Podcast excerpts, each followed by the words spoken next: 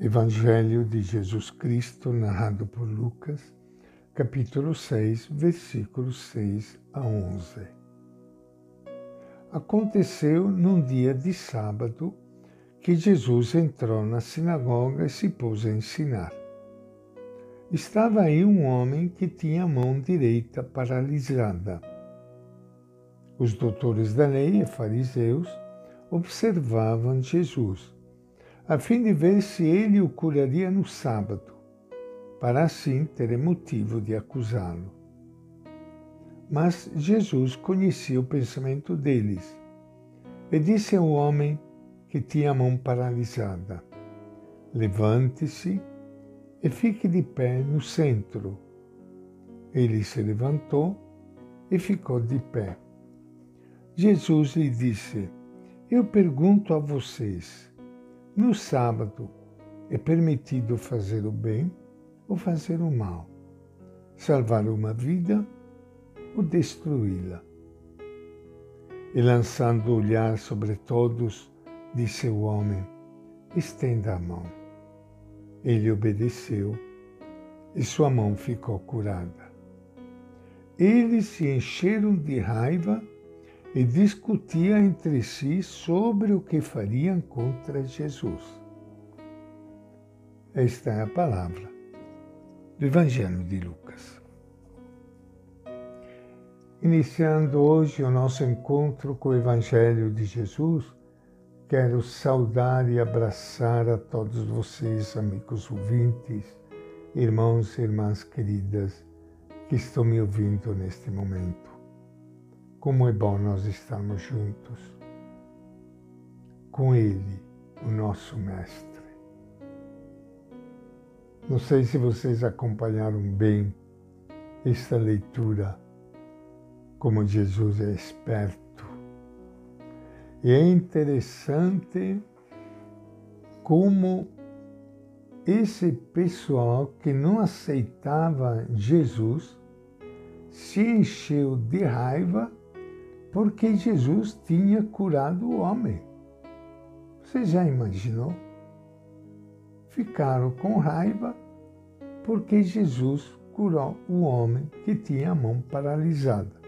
Simplesmente porque era em dia de sábado, onde não poderia fazer nenhum trabalho. É claro que nós estamos julgando com a nossa mentalidade de hoje. Mas pelo jeito, Jesus também ficava revoltado com essa mentalidade. Doutores da lei e fariseus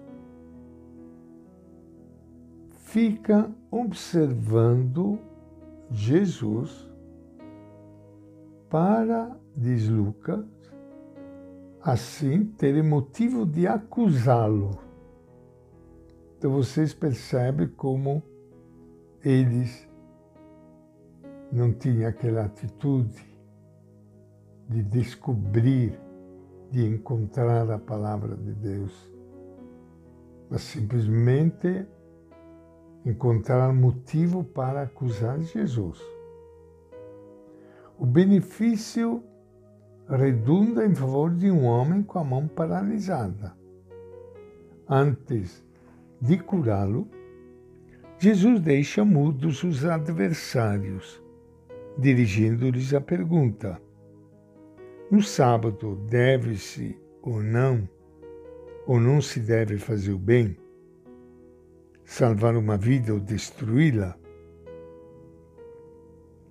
Jesus é esperto fazendo esta pergunta. Com certeza, o povo simples, a quem o Pai revela seus segredos, conforme nos lembra ainda o Evangelho de Lucas. O povo sabia responder: tudo que é bom glorifica a Deus. Mas os doutores da lei, veja bem, doutores da lei, e fariseus, gente muito de igreja, diríamos hoje, se encheram de raiva.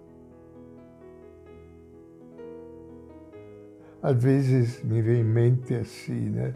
A pessoa se enche de raiva porque alguma norma da liturgia não foi observada. Bom, mas vamos em frente. Os doutores da lei e fariseus se encheram de raiva. Busca, na verdade, motivos para eliminar Jesus. Ao curar esse enfermo, Jesus reafirma sua posição tomada anteriormente. A salvação de uma vida diminuída está acima das disposições negativas da lei do sábado. O curioso é que este novo princípio colocado por Jesus não recebe aplauso. Pelo contrário, os especialistas em religião ficaram com muita raiva e começaram a conversar sobre o que poderiam fazer contra Jesus. Jesus se torna uma pessoa perigosa para eles, pois sua palavra e ação denunciam que eles não estavam absolutamente comprometidos com a vida ou com o bem das pessoas. Com quem ou com o que estariam eles comprometidos? Pensaria eles que Deus quer algo acima da vida e alguma coisa contra o ser humano? Mas Jesus já deu a resposta. Deixar que uma vida se perca, ou seja, diminuída, é um mal que não pode ser desejado pelo Deus vivo, que não quer que nada se perca, nem mesmo um pecador.